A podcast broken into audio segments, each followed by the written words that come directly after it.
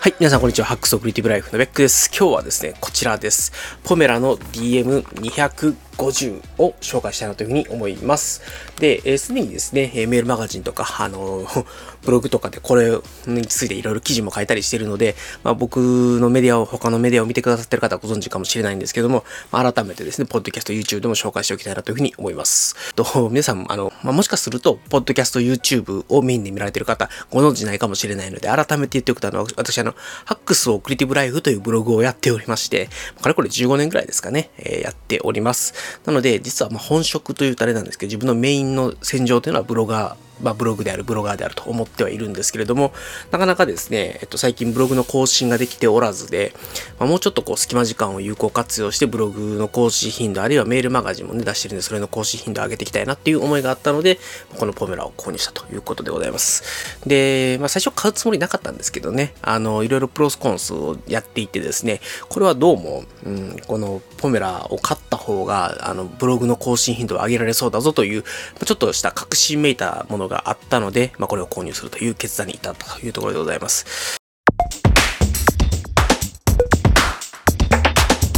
で、なんでじゃあ、ポメラじゃないといけないのかっていうところなんですけれども、求めているのは隙間時間に邪魔が入らずに、快適に書いていくということでございます。まあ、例えばですけれども、電車で座った時にね、これを膝の上に置いて執筆をするというのを、まあ、やりたいなと思ってたんですけれども、まあ、電車に座ってる時にブログを書こうと思ったら、別に iPhone でもブログなんか書けるわけですね。で、iPad にキーボードをつけてもいいんですけれども、まあ、iPhone だとですね、まあ、まず、ブログのエディターを開く前に Twitter だったりとか、ネットニュースだったりとかみたいなものをですね、え見てしまったりとか、あるいは iPad もですね、まあ、当然エディターに到達する前にそういった、あの、誘惑といいますか、ちょっとした隙間時間にブログ書こう5分10分時間ができたらブログを書こうみたいなのってやっぱりできなくて、すぐ Twitter を見たりとか、で、それからネットニュースを見たりとかっていうことで隙間時間を埋めちゃってたんですけども、まあ、そこにこれがあるとですね、だいたい起動時間5秒、6秒ぐらいで、えっと、テキストの編集に入れるので、まあ、書きかけのブログとかをこれに入れておいて、隙間時間ができた。ら、よし、5分できた。って言って、パッて開いて、これで書くっていうことが、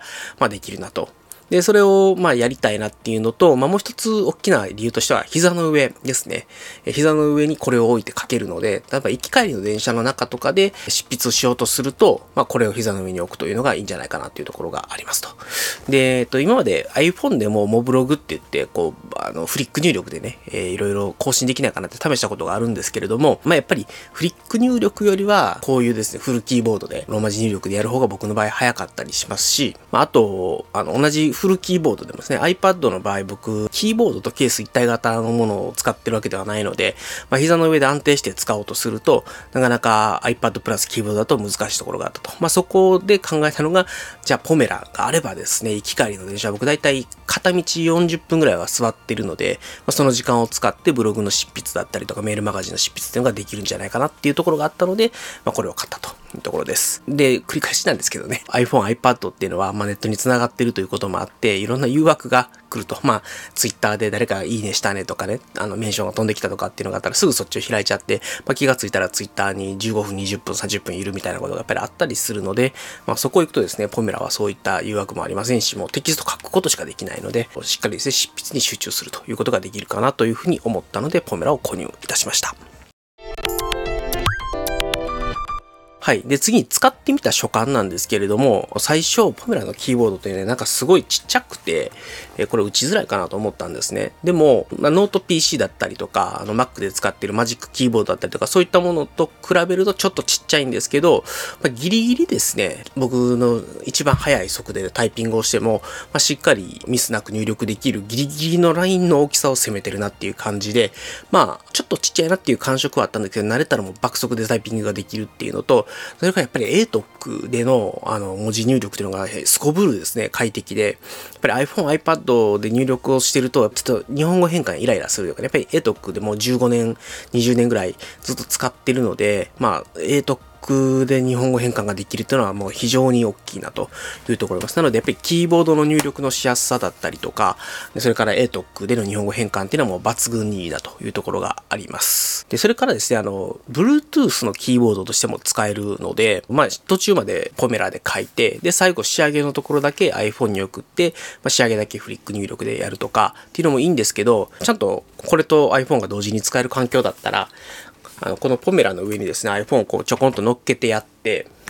で、えっと、Bluetooth キーボードとして使ってあげて、えっと、iPhone のですね、最後の仕上げ作業も、このポメラのキーボードを使ってできるっていうところがあるので、まあ、非常にポメラ単体としての文字入力も快適だし、iPhone とか iPad の外部キーボードとして使うっていうこともできるので、ポメラで書く最後仕上げもポメラのキーボードを使って iPhone で行うというところのワークローがすごいいいなというところがあります。で、ただちょっといくつかね、難点があって、例えばなんですけど、あの、こうメモリーカードとかさせたりするんですけども、このの内蔵メモリだったりメモリカードだったりにアクセスしようとすると、わざわざポメラを開いて、メニューから PC リンクっていうのを選んでやって、で、その後ドライブにアクセスできるようになるので、それはですね、あの、もうこれ閉じてる状態でケーブル繋がったら勝手にドライブにアクセスできるようにしてくれよっていうところはあるんですけど、まあ、ちょっとそういう細かいところで使いづらいところがあったりとか、あとあの QR コードで、え文字が送れるんですけど、ブログとか2000文字、3000文字とかっていうブログ記事を書いていくと、その QR コードで iPhone にテキスト送ろうとすると4、5回に分けて取り込まないといけないっていうのがあって、それが非常にめんどくさいというのがあるので、そうですね、あの、ちょっとテキストを iPhone に取り込もうとすると、まあ、わざわざですね、このポムラが Wi-Fi のですね、アクセスポイントになって、それに iPhone からアクセスをして、で、データをですね、ポムラから吸い上げるってことをやらないといけないので、あの、ちょっとその手間がですね、ややめんどくさいかなというところがあります。まあ、ちょっと PC に取り込む方がね、ケーブルつないで、まあ、何個かですね、メニューから選ぶだけなので、PC に取り込む方がだいぶ楽かなっていう感触はあります。まあ、ちょっと iPhone との連携っていうところは、ポメラリンクっていうアプリのおかげでだいぶ楽にはなったんですけど、あの、一回このポメラに Wi-Fi で繋ぎに行かないといけないっていうのが、えー、難点かなというところはあります。はい。で、最後、これの使い道ですね。まあ、基本はブログを執筆するというので使うんですけど、まあ、その他にですね、僕一応パーソナルナレッジマネジメントということで、自分の知識をこうダンプしたようなノートっていうのをオブシディアンっていうツールで作ってるんですけど、まあ、それのですね、アトミックノートと呼ばれる、まあ、自分が何か物事について理解していることを、まあ、バーッと書き出してるようなですね、ノートがあるんですけど、それを、まあ、いろんなですね、アトミックノートをこれで作って、最後オブシディアンにこいつから送ってやるみたいなことができればいいかなっていうのと、とそれからですね、あの、フリーライティングって言うとですね、まあ、自分の頭の中にあることを全部バーッテキストで書き出すみたいな時にも、まあ、こいつが使えるかなというのがあります。まあ、それからですね、あの、メモを、テキストメモを取って、エヴァノートにアップロードって言ってね、あの、Wi-Fi に繋がっている状態だったら、メールみたいな形でメモが送れるので、エヴァノートだったらメール受信する形でノートが作れるので、まあ、テキストメモをこれで取ってエヴァノートに送るみたいな使い方でやっていこうかなと。まあ、ただ、メインはですね、あの、今書き途中のブログの記事だったりとか、で、それから今考えていることだったりとかね。で、それから作りかけのアトミックノートみたいなものをこれに入れて、好きな時間にそれを書いていくということをやって、で、え、最終的にはそれをブログだったらユリシーズ経由で更新をする。で、アトミックノートだったらオブシディアンに取り込む。で、え、メモだったらエバーノートに送ると。まあ、そんな感じでですね、うまく使っていければなというふうに考えております。ということでですね、今日はあポメラ DM250 を買いましたよっていう話と、まあ、それをなんで買ったか、で、今後どういう風に使っていこうかみたいなお話をさせてもらいました。最後、締めでございます。こちらの番組、ベックサックスリーでは皆様からのご意見、ご感想、お悩み相談等々を募集しております。えー、ツイッターのですね、ハッシュタグ、ハックスアンダーバーレディオの方にお便りいただくか、あるいはですね、ベック1240アットマーク Gmail というですね、メールアドレスの方にお便りいただければ幸いでございます。ということで、今日はポメラ DM250 のお話をいたしました。最後までお聴きいただきましてありがとうございました。それでは皆様、さようなら。